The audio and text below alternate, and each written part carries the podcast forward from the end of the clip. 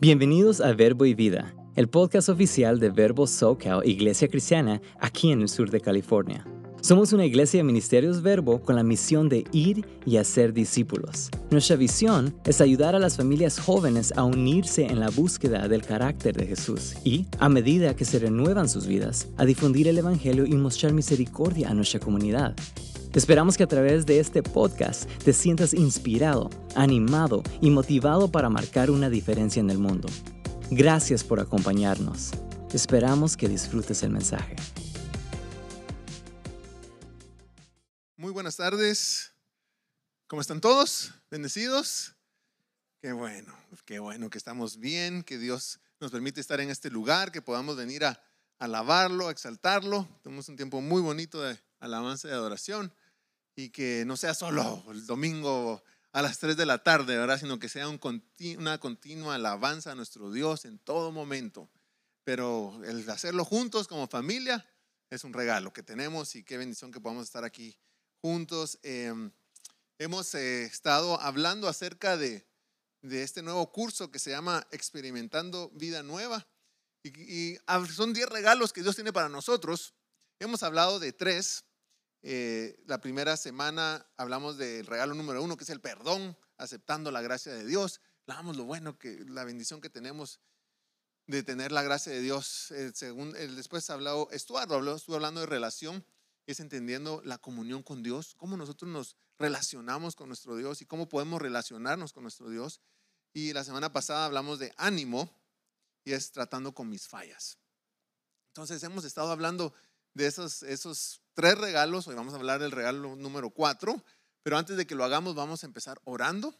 Vamos a pedir al Señor que, que hable a nuestras vidas. Como les digo, cada vez para mí es un privilegio el poder estar aquí, el poder traer la palabra de Dios. Eh, es un privilegio no ganado, porque realmente es solo por la misericordia de nuestro Dios y su gracia que estamos acá y que yo estoy acá. Así que simplemente le damos gracias a Él. Entonces vamos a orar. Le voy a pedir a todos que se pongan de pie conmigo. Vamos a orar. Vamos a, vamos a pedirle al Señor que bendiga este tiempo y que, que lo que aprendamos hoy lo podamos atesorar en nuestros corazones. Amén. Vamos a orar. Señor, gracias te damos por esta tarde. Gracias por este tiempo que nos permite estar juntos. Gracias porque podemos venir a alabarte, adorarte. Y ahora, Señor, nos preparamos para recibir de ti. Que seas tú hablando nuestras vidas, que lo que vamos a aprender hoy, Señor, que lo podamos guardar en nuestros corazones, lo podamos poner en práctica. Señor, que seas tú hablando a nosotros, nos preparamos para recibir de ti y que seas tú glorificándote, Señor. En el nombre de Cristo Jesús. Amén. Muy bien, vamos a tomar nuestros lugares, por favor. Hace muchos eclipses atrás, como ayer están hablando de eclipses en estos días, ¿verdad? Hace muchas lunas atrás. Yo, eh, como ustedes sabrán, eh, yo siempre me ha gustado el béisbol. Me ha gustado el béisbol y lo aprendí a jugar desde pequeño. Tal vez no les había contado tanto de, de eso. Yo sé que siempre doy ejemplos de béisbol y les cuento béisbol, pero no les había contado de que yo aprendí a jugar muy pequeño. Y mm, cuando aprendí fue porque un vecino de la, de la, de la cuadra, un vecino de nosotros, nos enseñó a jugar. Y realmente yo creo que eh, se dedicó a nosotros y, nos enseñó. Yo tenía tres años, Roberto tenía, mi hermano, tenía cinco años y nos tuvo bastante paciencia. Pero fíjense que en aquellos tiempos no es como ahora de que uno dice, empecé a los tres años y ahora es normal porque hay tantos parques donde pueden llevarlos a los tres años, ¿verdad? En mi época no era tan así, no, no, no empezaban tan pequeños, pero eh, Él nos empezó a enseñar. Y también aquí es bien fácil el, ahora, en estos tiempos, que si uno quiere eh, un bate, un guante para un niño, va uno a la tienda y hay cantidad de bates, cantidad de guantes de todos los tamaños, de todas las pelotas, pelotas suaves, pelotas duras, pelotas de todo, ¿verdad? Eh, juegos que tiran la pelota, que le pueden patear, hay de todo. En aquella época no era así. Entonces, este amigo se dio cuenta que con los bates que ellos tenían, nosotros no podíamos jugar porque eran muy grandes. Y fíjense que em, vino, vino, él, se puede decir, y convirtió y, y nos hizo unos bates de madera. La verdad que el bate no era, no se, se notaba que lo había hecho él. No era así como de fábrica, así súper excelente y con la marca y todo. No, era bastante rústico. Pero eran unos bates pequeños. Tanto que ellos le pusieron nombre, le pusieron eh, un mazo, porque era bastante rústico. Pero fíjense que estaban los dos, los dos bates, uno más chiquito que el otro, obviamente, uno era para mí, otro era para mi hermano. Y con eso nos íbamos al parque y jugábamos. Y la verdad es que aprendimos a jugar con esos bates porque ya no eran tan pesados, los había hecho delgados, los podíamos agarrar con nuestras manitas. Y, y la verdad es que aprendimos así a jugar. Y esos bates pues nos sirvieron para, para aprender a jugar. Pasaron muchos años y fíjense que en uno de estos viajes, no hace muchos años, fuimos a Guatemala y nos reunimos con los amigos de la colonia. No estaba este amigo que nos enseñó a jugar, pero estaban otros amigos. Y salió el tema de salió el tema de los bates. Y uno de ellos dice, que era mayor que nosotros, dice, sí, yo como nosotros nos molestamos con Mike, que es el que nos enseñó a jugar, porque ¿cómo pudo él arruinar uno de los bates grandes para hacer esos bates pequeños? Y entonces cuando él decía eso me puse a pensar, wow, él tomó uno de sus bates, bueno, dos de sus bates de madera, que como digo, no creo que haya tenido muchos porque no era tan fácil conseguirlos, y los cortó, los hizo pequeños y los nos los dio para que nosotros pudiéramos jugar. O sea que él se privó de tener bates para él para que nosotros pudiéramos jugar. Y antes lo apreciaba, pero después que escuché esa historia digo yo, wow, ahora aprecio mucho más lo que él hizo. Aprecio mucho más ese detalle que nosotros de pequeños ni, ni lo pensamos. Mas, sin embargo, él dedicó su tiempo y lo que nos dio. Y lo que, como les digo, lo que nació en mí fue apreciar aún más lo que él había hecho. Ahora, Hoy vamos a hablar del regalo número cuatro. El regalo número cuatro e, es, la escritura.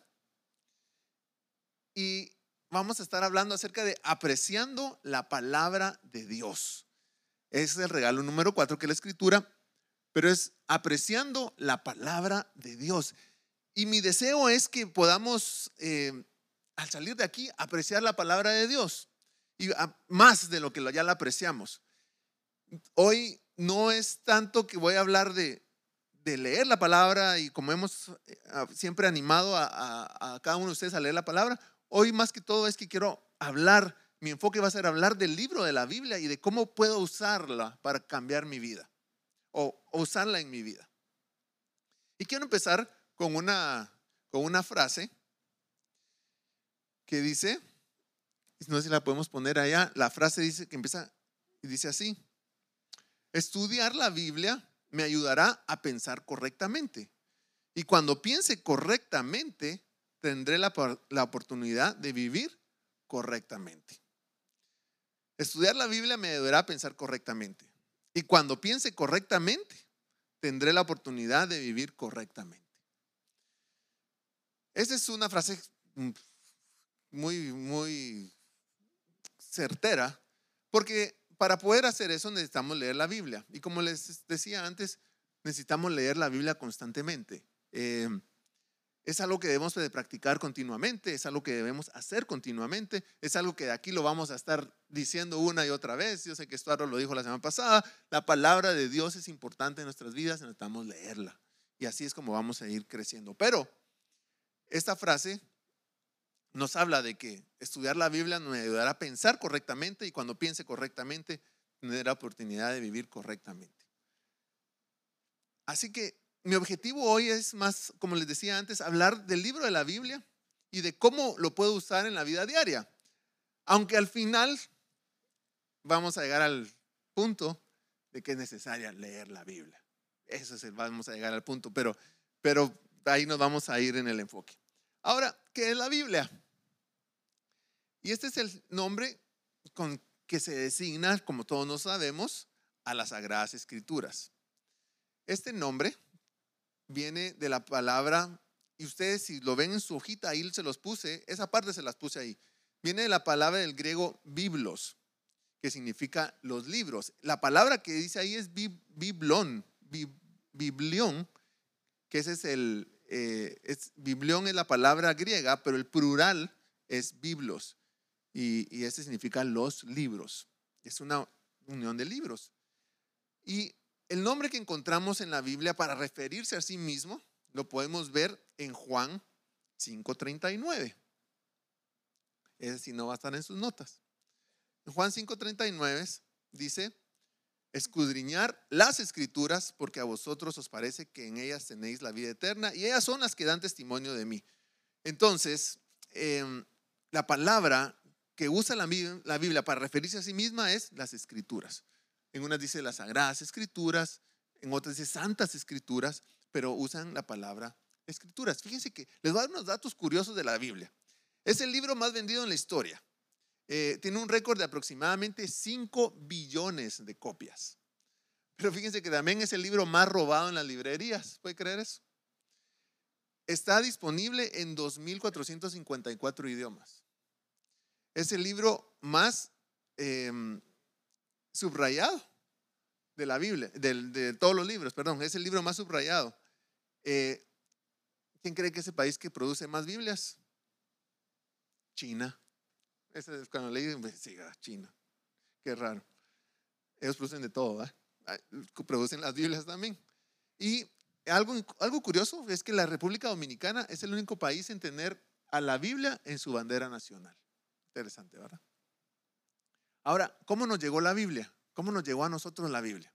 Bueno, la Biblia es el resultado de un largo proceso histórico. Y es ahí donde yo les digo, cuando nosotros analizamos esas cosas, decimos, wow, ¿qué es lo que tenemos en nuestras manos? Ahora piense esto, es un largo, es un, es un proceso histórico que fue guiado por el Espíritu Santo para que nos trajera la palabra de Dios. O sea, el Espíritu, a través del Espíritu Santo, le dio, le dio el entendimiento a tantos hombres para escribirlo. Y el Espíritu Santo usó aproximadamente a 40 escritores, es decir, se lo escribe en sus notas, y en, un periodo aproximadamente de 1600 años. Entonces, muchas veces tenemos el libro de la Biblia en nuestras manos, pero ¿has pensado todo esto? Fíjense que son 40 escritores los que usó el Espíritu Santo para traernos la palabra de Dios en, un, en aproximadamente 1600 años. O sea, fue escrita en 1600, o sea, en ese, en ese tiempo. Y es increíble. Ahora, en la Biblia vemos escritores, hay sacerdotes, hay profetas, hay reyes, hay un recaudador de impuestos, hay un médico, un teólogo, hay pescadores y otras personas. O sea, es un libro completo. Y, los primeros libros manuscritos de la Biblia fueron hechos en, papiros, que es, es papel del mundo antiguo, y ya después se pasaron a pieles de animales. Lo interesante es que Dios haya hecho esto para traernos la palabra de Dios a nosotros, para que nos su palabra y para que lo podamos entender. No solo es un libro más, sino que aparte les estoy dando solo esta información, pero sabemos lo, lo poderoso que es la palabra de Dios. Ahora, en la hoja que les dimos, se los escribí para que no escribieran todos los libros de una vez, pero les puse cómo se divide nuestra Biblia. Muchos de ustedes tal vez ya lo saben, pero se los puse ahí para que lo tengan, lo tengan en sus notas. Y sabemos que la Biblia se divide en dos, en el Antiguo Testamento y en el Nuevo Testamento. Si usted mira ahí, dice el Antiguo Testamento tiene cuántos libros? 39. ¿Y el Nuevo Testamento? 27. Muy bien. Entonces, cuando les pregunten, pueden sacar esta hojita. El Antiguo Testamento tiene 39 y el Nuevo Testamento 27. En inglés usan, no usan la palabra testamento, fíjense. En inglés usan la palabra pacto. Entonces hablan el antiguo pacto y el nuevo pacto. Y a mí me parece eso muy acertado, porque nos habla acerca de el pacto antiguo y el nuevo pacto. Nosotros somos Hablamos hace, hace unos domingos atrás acerca de la gracia, de que vino Jesús y ese es el nuevo pacto. Y cuando, ¿se acuerdan cuando nosotros tomamos la Santa Cena? Hablamos del nuevo pacto. Y eso es, o sea que el Nuevo Testamento empieza cuando nace Jesucristo. En español pues ya estamos acostumbrados a decir Nuevo Testamento, Antiguo Testamento y Nuevo Testamento. Pero interesante, que en inglés lo hagan así, que lo digan así, el antiguo pacto y el nuevo pacto. Si ustedes se ven, este libro es tan, excelente, porque el Antiguo Testamento, si ustedes ven ahí, tiene 39 libros. empieza con el Pentateuco. El Pentateuco son los primeros cinco libros de la Biblia, del Antiguo Testamento, que es Génesis, Éxodo, Levítico, Números y Deuteronomio. Después tenemos libros históricos, libros poéticos, libros de profetas mayores y libros de profetas menores. Ese es el Antiguo Testamento. Em, ahí se los puse en el orden que va en la Biblia, como los, como los, los estudiamos en la Biblia. Libros de profetas mayores y libros de profetas menores. ¿Por qué hay profetas mayores y profetas menores? ¿Será que unos son más importantes que otros? Todos los libros de la Biblia son igual de importantes. Todos los libros de la Biblia traen esa sabiduría de Dios y mm, lo único que eh, los profetas mayores, los libros son más extensos y en los profetas menores los libros son más cortos. Y ahí viene profetas mayores y profetas menores. Y luego tenemos el Nuevo Testamento. Y ahí vamos a ver, están los evangelios, que es Mateo, Marcos, Lucas, Juan los libros históricos, las epístolas paulinas. Fíjense que ahí en las epístolas paulinas, en el, que es el número 3, eh, las últimas cuatro, que es 1 Timoteo, 2 Timoteo, Tito y Filemón, fueron dirigidas a individuos. Son cartas que escribió Pablo a individuos. Y las primeras, que es de Romanos hasta 2 de Tesalonicenses, fueron dirigidas a iglesias cristianas. Y después vienen las epístolas generales, y el libro profético de Apocalipsis. Les puse los títulos ahí porque usted, podemos ver lo completo que es esta palabra de Dios y, y todo lo que podemos estudiar. Pero no solo eso, sino que cómo fue creada y fue unida. Es, es tan importante esa parte porque eh, está, pues, tenemos, como les decía, 39 libros en el Antiguo Testamento y 27 en el Nuevo Testamento. El orden de los libros, eh, algunos se lo saben, otros no se lo saben, algunos los aprendimos, otros no.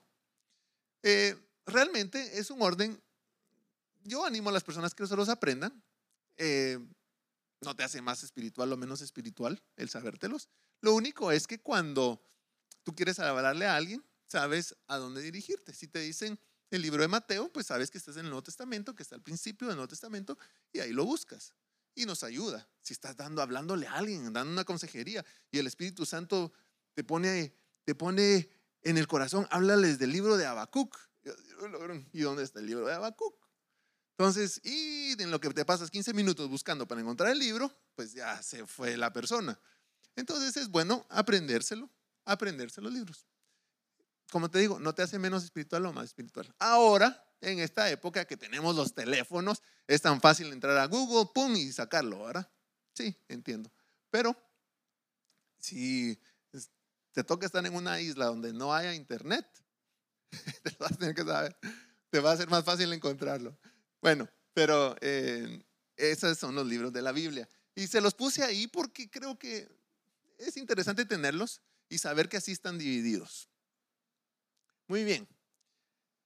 Hay unos libros en la Biblia que se llaman los libros apócrifos. Tal vez ustedes los han escuchado anteriormente. Los libros apócrifos es la diferencia entre las versiones de Biblias de la iglesia cristiana evangélica y la iglesia católica romana. Se llaman apócrifos los libros.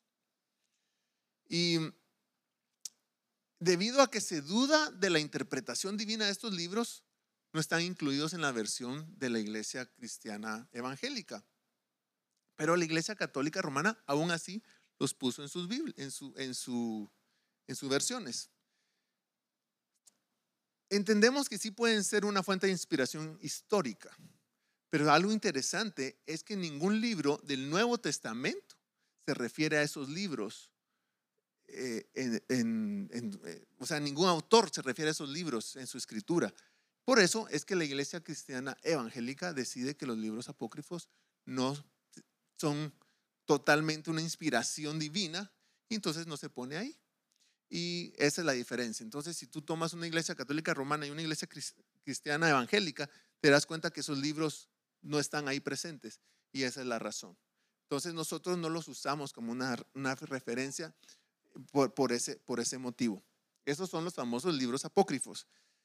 Te lo doy de información para que lo tengas porque es necesario saberlo a la hora que te lo pregunten, ¿verdad? ¿Y por qué estos libros no? ¿Y por qué estos libros sí?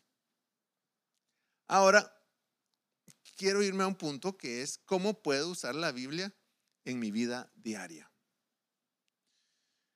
¿Cómo puedo usar la Biblia en mi vida diaria? ¿Cómo puede impactar tanto mi vida?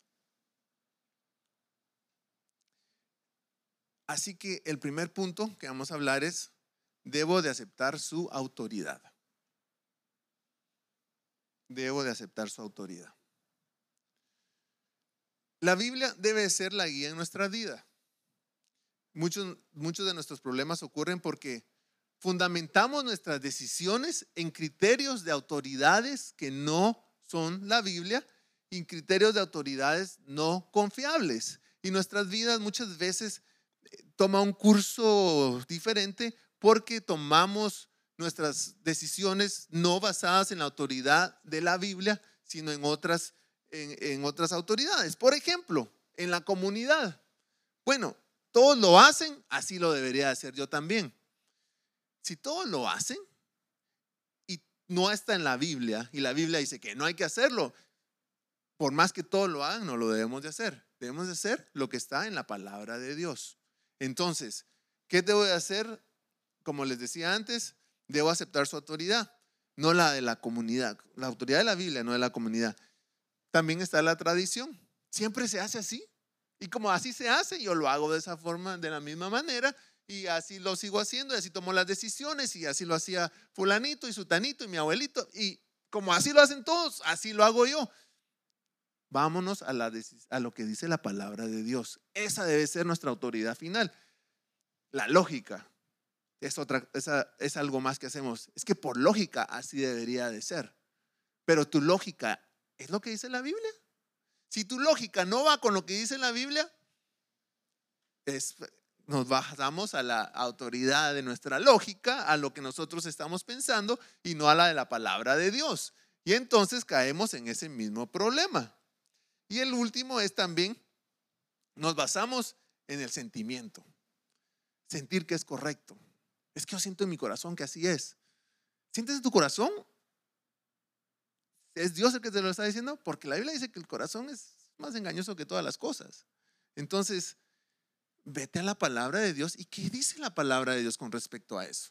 ¿Qué dice la palabra de Dios con respecto a lo que tú estás sintiendo? ¿Aplica o no aplica en tu vida? Y entonces ahí te vas a dar cuenta, ah, la palabra de Dios dice esto y esa es mi autoridad. Entonces yo me vengo por este lado, aunque sienta yo que es así, porque tus sentimientos como humanos podemos fallar, pero la palabra de Dios no falla. Entonces algo que tenemos que hacer es aceptar la autoridad de la Biblia. ¿Cómo puedo usar la palabra de Dios en mi vida? Bueno, debo de aplicar sus principios. En Santiago 1.22, creo que me fue muy rápido. El número 2 es debo aplicar sus principios. Y en Santiago 1.22 si me ayudan a leerlo. Muy bien, este es el 2. Debo aplicar sus principios. Y, lo que pasa es que necesitamos aplicarlos en nuestras vidas, pero Santiago 1.22, ¿me ayudan a leerlo? Por favor, a las 3, pues vamos a leerlo. 1, 2 y 3. Pero sed hacedores de la palabra y no tan solamente oidores, engañándoos a vosotros mismos. ¿Qué necesitamos ser? Hacedores.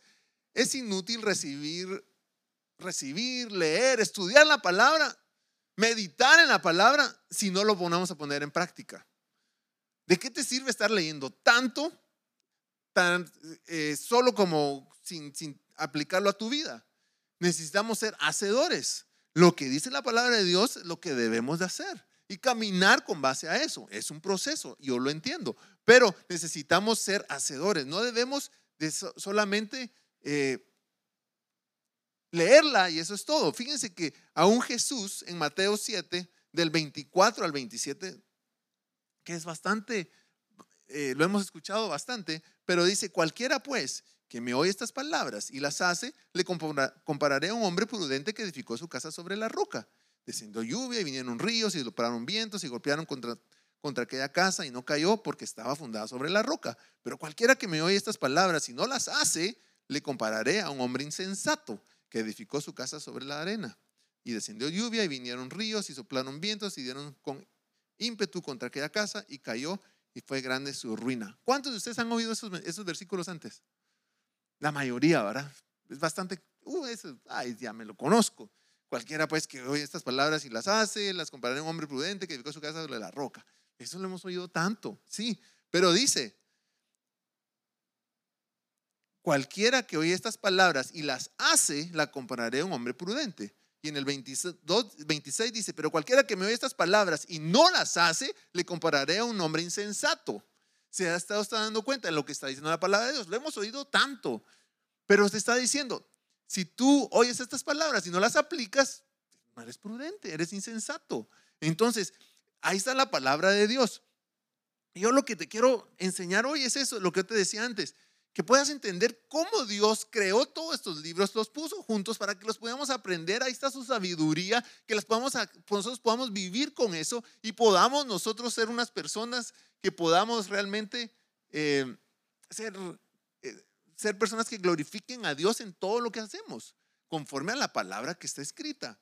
Entonces, eh, Dios les decía, ¿cómo puedo aplicar, usar la Biblia en mi vida? Debo aceptar su autoridad primero. Después debo aplicar sus principios. Y el tercero es, debo asimilar su verdad.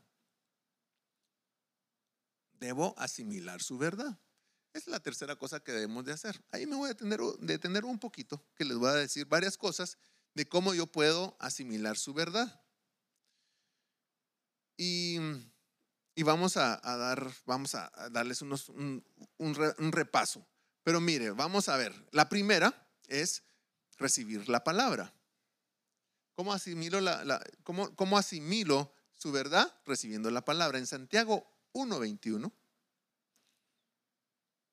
dice, vamos a ir a Santiago capítulo 1, versículo 21. Por lo cual, desechando toda inmundicia y abundancia de malicia, recibid con mansedumbre la palabra implantada, la cual puede salvar vuestras almas.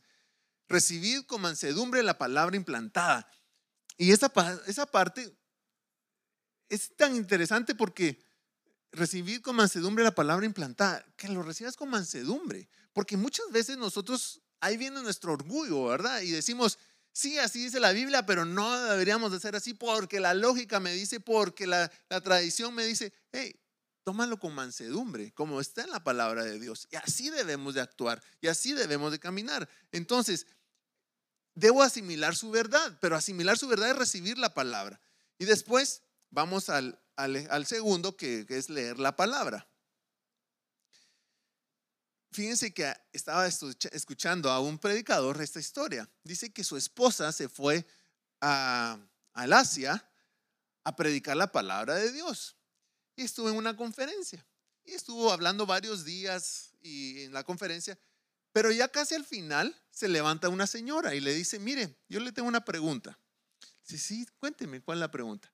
El problema es que cada vez que le hacemos una pregunta, al final usted siempre dice, lean la palabra. Y después le hicimos otras preguntas y su respuesta fue, sí, nos dio una respuesta y al final es que tienen que leer la palabra. Y después le hicimos, y así nos fuimos todas, todas las preguntas que le hicimos. Siempre al final nos decía, tienen que leer la palabra. Como que, ah, ¿para qué le preguntamos si, si siempre nos va al finalizar diciendo, lean la palabra? Y le pregunta, por favor dígame, le dice, señora, usted siempre nos, nos contesta de esa forma, pero ¿por qué nos dice eso en cada respuesta? Y la esposa del pastor le dijo, porque tienen que leer la palabra. Así de fácil, que tienen que leer la palabra. Entonces, la palabra de Dios la tenemos que leer continuamente. Y no solo leerla, sino que estudiar la palabra en Santiago 1.25 vamos a leer acerca de estudiar la palabra. Y dice, mas el que mira atentamente en la perfecta ley, la de la libertad, y persevera en ella, no siendo oidor olvidadizo, sino hacedor de la obra, este será bienaventurado en lo que hace. Pues yo creo que estamos claros, ¿verdad? Tenemos que aprenderla, tenemos que estudiarla, tenemos que, que, leerla y estudiarla. La, número cuatro, pues les dije, ¿cómo asimilo la verdad? Uno, recibiendo la palabra, dos, leyendo la palabra, tres, estudiando la palabra y cuatro, memorizando la palabra. La Biblia, memorizándola. Ese es el D.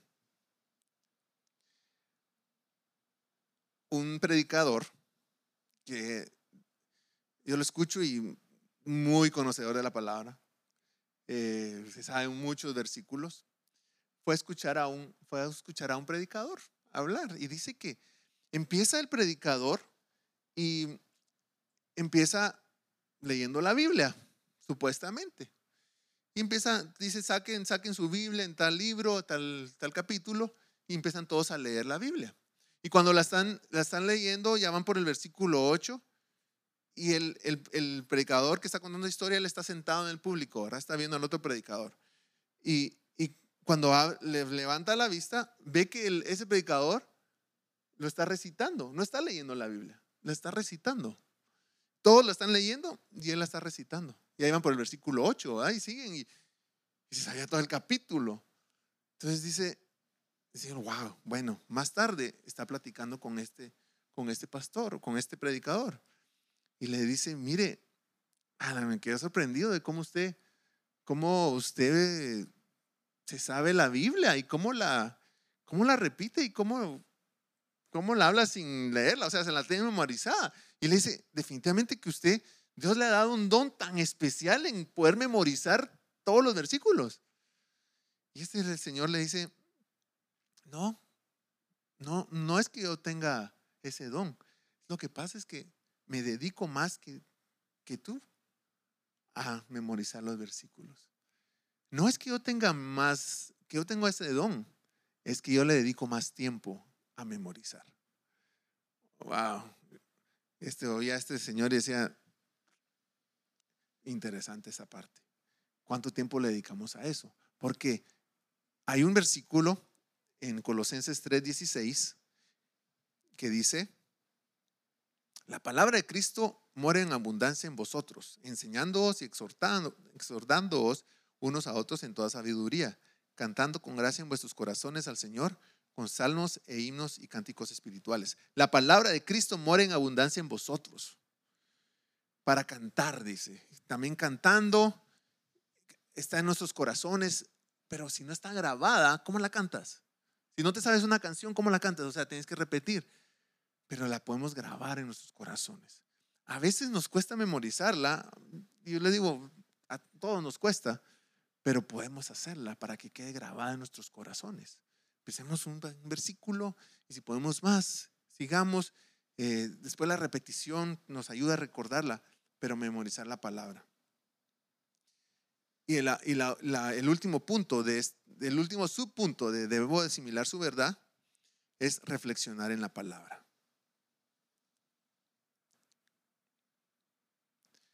La palabra de Dios nos habla de todo.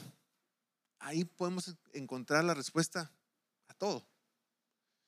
Y es algo que Dios deja y donde podemos ver su amor, su paz, su gracia, todo lo podemos encontrar ahí, es tan especial. Y ahí, aquí, en esta parte de reflexionar en la palabra, yo quiero, bueno, vamos a mencionar Josué 1.8. Este versículo de Josué 1.8 es, es muy conocido y realmente es uno de mis favoritos. Y Josué 1.8. No sé si, nosotros no lo sabemos, pero dice, nunca se apartará de tu boca este libro de la ley. ¿Se acuerdan de ese versículo? Sino que de día y de noche meditarás en él para que guardes y hagas conforme a todo lo que en él está escrito, porque entonces harás prosperar tu camino y todo te saldrá bien. Ese versículo, José 1.8, habla acerca de eso. Habla acerca de reflexionar en la palabra de Dios. Pero fíjense que algo interesante de este versículo es que dice, nunca se apartará de tu boca este libro de la ley, sino que de día y de noche meditarás en él, para que, guarde, ah, para que guardes y hagas conforme a todo lo que está escrito. Ahí está muy bien. Sí, lo entendemos, pero miren lo que dice después. Porque entonces, ¿qué dice? harás prosperar tu camino y todo te saldrá bien. Porque entonces hará el Señor prosperar tu camino, porque entonces hará la palabra prosperar tu camino. Dice, porque entonces harás, harás tú prosperar tu camino.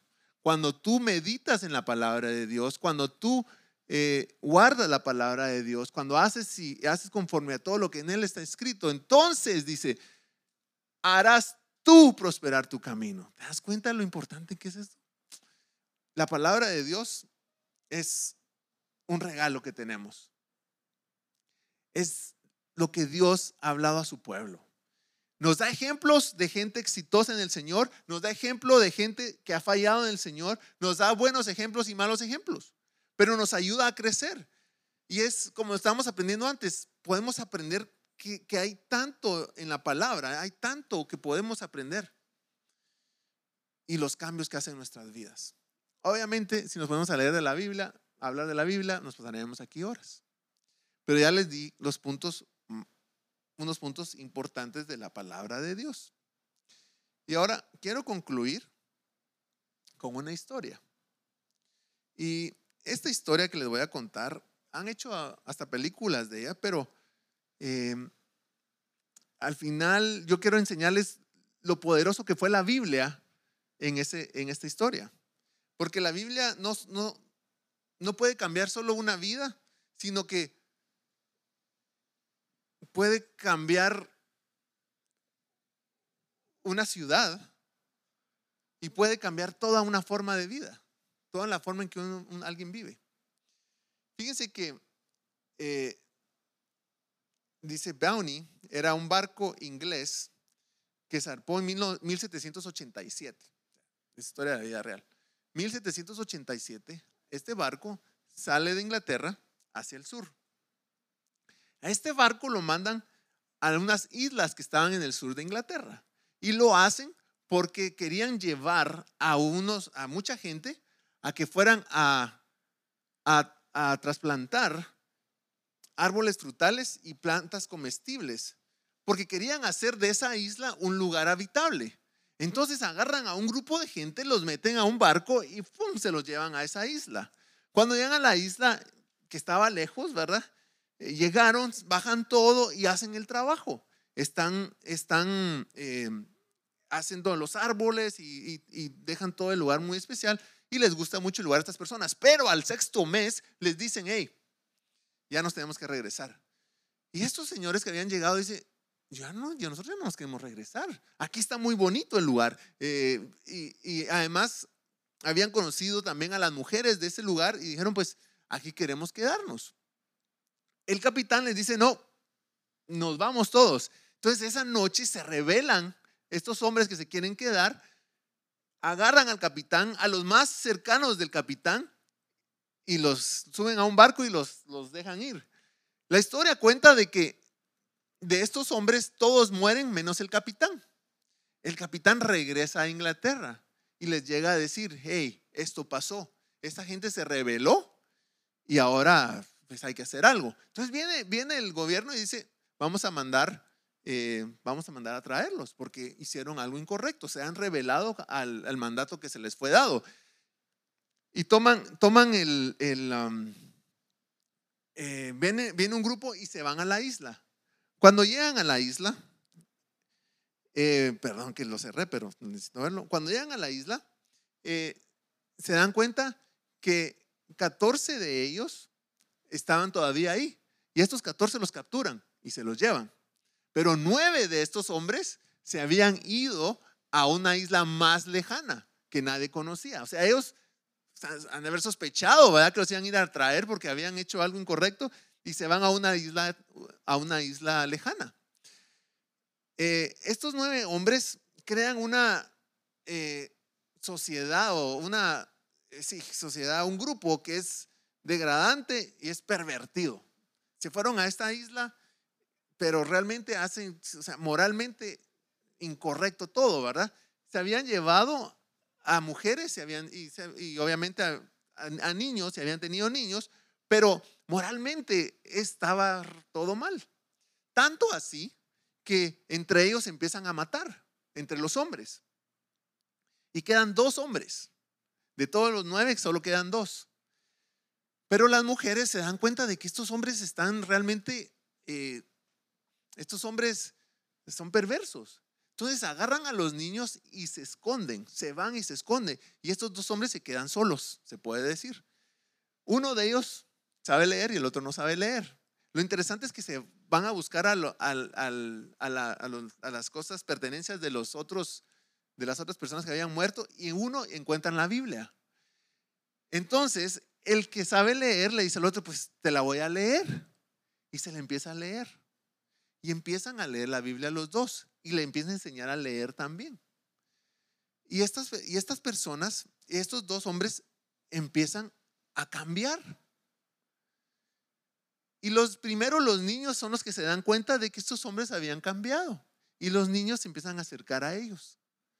Y las mujeres al ver que estos hombres realmente habían cambiado, ya se acercan a ellos y empiezan a tener una relación con ellos. La historia es de que el señor que sabía leer termina muriéndose, pero ya le había enseñado al otro a leer y ya le había enseñado la Biblia y habían cambiado su vida. La Biblia había hecho un efecto increíble. Entonces este hombre dijo, yo le tengo que enseñar la Biblia al resto de las personas. Y entonces toma a todas las mujeres y a todos los niños y les empieza a enseñar la Biblia y les empieza a leer la Biblia. Y así lo hacen por muchos años. Bueno, 18 a 20 años después, imagínense, pasaron 18 a 20 años después, llega un barco a esa isla y al fin los encuentran. Y cuando llegan, quedaron asombrados de ver que la gente ahí vivía en una forma decente, en prosperidad, en armonía, en paz. Se dieron cuenta de que no había crimen, no había crimen, no había enfermedades, no había inmorabilidad, no había, eh, inmoralidad, como les decía, no había ningún tipo de locura y no había nada de analfabetismo. Todos sabían leer y todos sabían leer la Biblia y todos sabían la Biblia. El capitán que descubrió esa islita, o que llegó a esa islita, dijo, yo nunca había visto algo como esto. Este, esta comunidad es totalmente excelente en todo sentido. ¿Por qué les cuento esa historia? Porque al ellos leer la palabra de Dios, apropiarse de la palabra de Dios, creer en la palabra de Dios, sus vidas cambiaron completamente.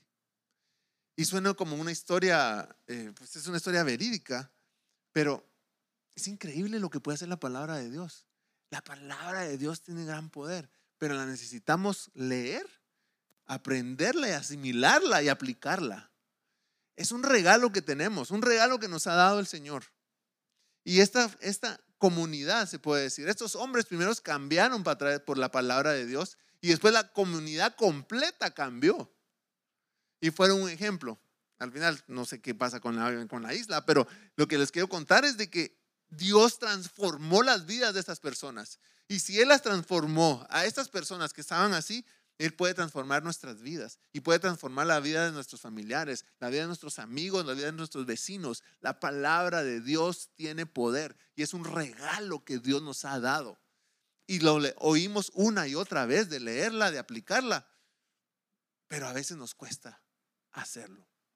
Pero hay poder en la palabra de Dios. Y lo que tenemos que hacer es aplicarla. Así que vamos a terminar orando. Yo les voy a pedir que se pongan de pie conmigo. Y es un regalo, la palabra de Dios. Empecé con un poco de información de la Biblia, cómo fue creada, pero al final enseñándoles que la, la palabra de Dios puede transformarnos. Y yo los animo a que lo hagamos, hermanos, a que podamos leer, eh, estudiarla. A veces nos cuesta, a veces perdemos el ritmo. Eh, algunas personas lo, hacen bien, a veces nos falta disciplina, pero al leer todo esto uno dice, es necesario hacerlo. Y creo que podemos ver la, la motivación dar a hacerlo. Así que yo te animo que lo podamos hacer. Vamos a orar para que el Señor nos ayude a uno a entender este regalo que Dios nos ha dado y Dios a aplicarlo en nuestras vidas. Amén. Amado Padre, gracias te damos Dios por que eres un buen Padre, porque eres un Padre bueno y quieres lo mejor para nosotros. Gracias Señor por tu palabra. Gracias por la Biblia, que no la dejaste Señor para que podamos aprenderla, para que lo podamos estudiar. Y gracias Señor porque en este país tenemos la facilidad para aprenderla, la facilidad para tener el acceso a, ese libro. Lo podemos hacer en papel, lo podemos hacer en la computadora, lo podemos hacer en nuestros teléfonos. Y gracias, Señor, porque tenemos la, la, oportunidad de hacerlo, pero ayúdanos, Señor, a poderla estudiar y a poderla meditar y a poder, poder hacerlo más. Señor, te pedimos perdón por no hacerlo, si no lo hemos hecho, por no hacerlo de la forma en que debíamos de hacerlo. Y si lo estamos haciendo, a que nos ayudes a seguirlo haciendo. Pero Señor, oramos para que nos des esa, esa fortaleza, esa disciplina y que lo podamos hacer. Hay tantos libros que se pueden leer, hay tantos artículos que se pueden leer, hay tanta información que se puede leer, pero nada va a tener el poder que tiene tu palabra. Y oramos para que nos ayude, Señor. Yo te pido que, que me ayude, Señor, a poderlo hacer cada día, cada día con diligencia. Sabemos que hay poder en tu palabra. Sabemos de que hay poder en tu palabra. Y tu palabra es vida. Y la queremos tomar. Gracias, Señor, por el regalo que nos das. Y gracias por lo que tú has dado en nuestras vidas. Y oramos para que nos ayudes a apreciarla cada día más. Apreciar tu palabra. Apreciar cómo tú la llegaste a crear y traerla a nosotros para que la podamos poner en práctica. A ti, Señor, te damos toda la gloria y la alabanza y la adoración y las gracias por ser ese Dios bueno y ese Dios que nos da todo lo que necesitamos. A ti la gloria y el poder en el nombre de Jesús. Y Señor, asimismo terminamos este tiempo, esta reunión, dándote las gracias porque nos permites una vez más estar aquí juntos, una vez más aprender juntos, adorar juntos. Señor, ya nos conviene a nuestros hogares, que esta semana sea una semana de bendición, que donde estemos podamos glorificar tu nombre, que podamos exaltarte a ti, Señor, y hacer el trabajo que, que tú nos has llamado a hacer, glorificarte en todo momento. Gracias, Señor, por esta tarde y por mis hermanos que están aquí juntos con nosotros, alabándote y adorándote. Nos ponemos en tus manos y que tu gracia, tu favor, tu bendición esté con nosotros en todo momento, a toda hora, en esta semana. En el nombre de Cristo Jesús oramos. Amén, amén y amén. Que el Señor te bendiga. Dale un fuerte aplauso a tu Dios. Saluda a la persona que está al lado tuyo. Y qué bueno que, que Dios, eh, dejemos que Dios se mueva en nuestras vidas en esta semana. Le recordamos que aquí está la cubetita donde podemos depositar nuestros diezmos, nuestras ofrendas y también la ayuda para la familia de Walter. Dios los bendiga y que esta semana sea una bendición. Nos vemos mañana a las 6. Gracias por acompañarnos. Esperamos que el mensaje de hoy te haya animado. Asegúrate de dejarnos un review, suscríbete a nuestro podcast y comparte este mensaje con tu familia y amigos. Mantente al día con nosotros en Instagram y Facebook visitando at Verbo y únete a nosotros para nuestro servicio los domingos a las 3 de la tarde en Rancho Cucamonga, California. Gracias por unirte a nosotros hoy en Verbo y Vida.